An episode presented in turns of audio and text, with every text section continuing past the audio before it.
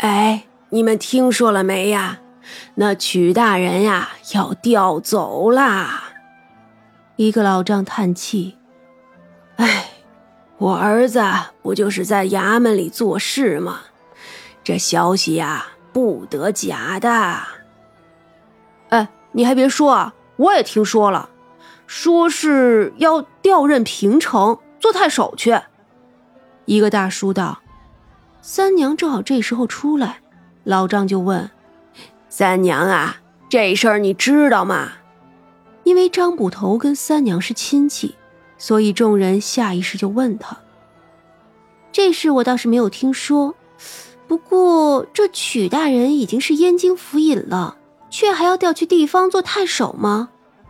三娘蹙眉：“嘿呀，说的是啊，这曲大人呀是个好官。”很是廉洁清正的，只不过这曲大人走了之后，却不知是哪一任新官要上任呀。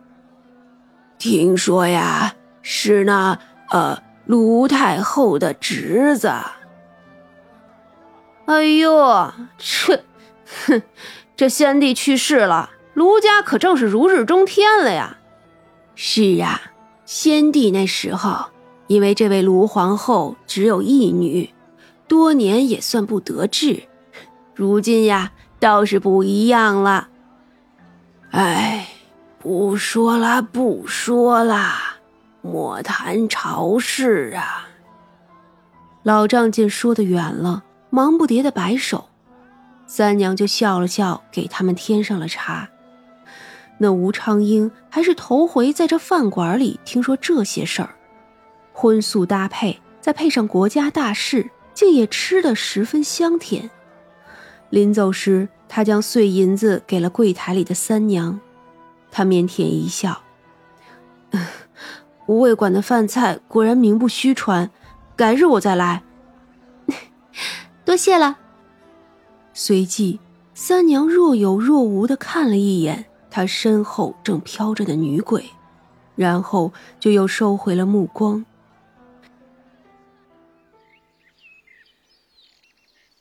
下午，众人在后院休息，顺便准备一些晚上要用的东西。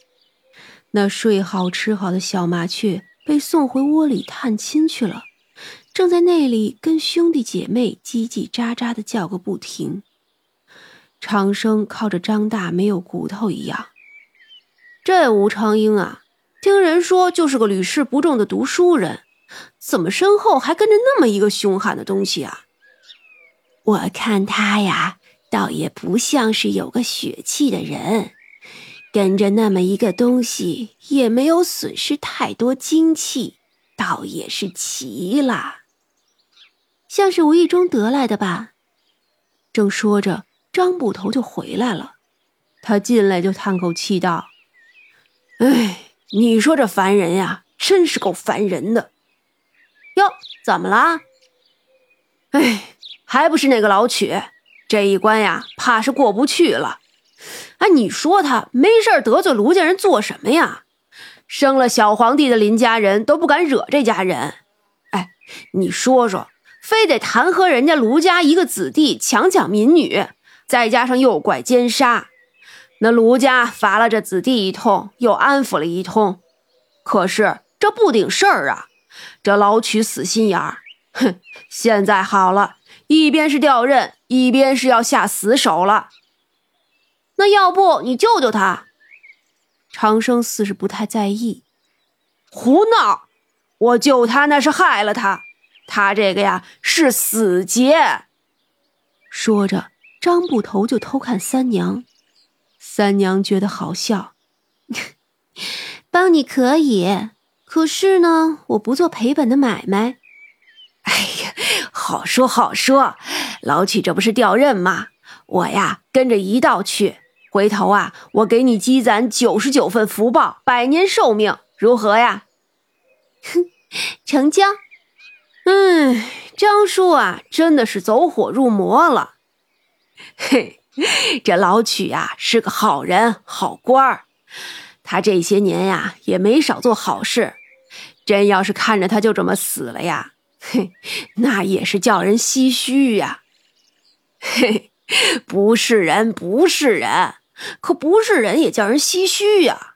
反正啊，我做事也是顺心而为，就算帮他一把吧。好了，时间不早了，这个事儿啊不急，事情呢我应下了，自然替你做好。说着，他伸手一招，就把树上那只最胖的小麻雀带了下来。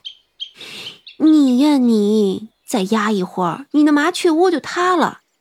你叫你兄弟姐妹晚上住哪儿啊？小麻雀不服气，扇着小翅膀，啾啾啾的叫着，但是还是被镇压了。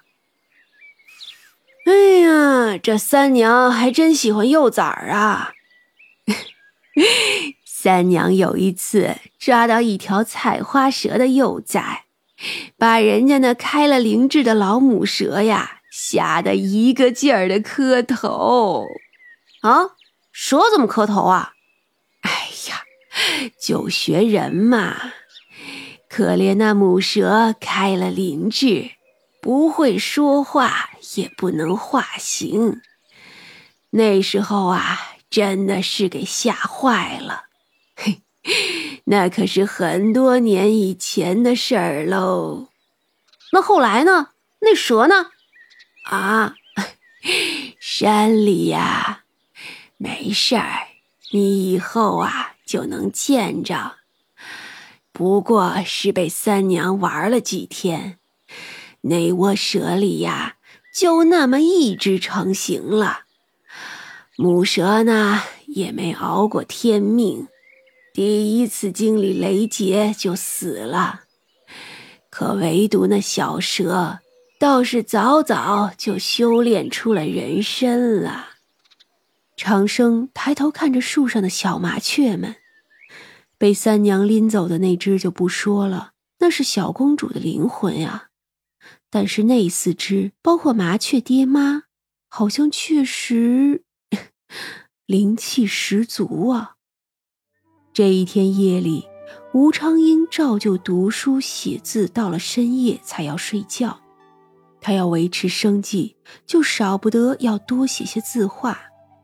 虽说前日里捡了一块银子，可毕竟那种事还是少见的。他拿着捡来的银子去吃了一顿馆子，已经觉得作为读书人十分的不耻自己了，所以。他决定要更加的发奋起来。他窗前的廊下挂着一串风铃，是用不知道什么动物的骨头做的，是前些时候他在集市上买的，因为极其便宜，看着好看，就又买了回来。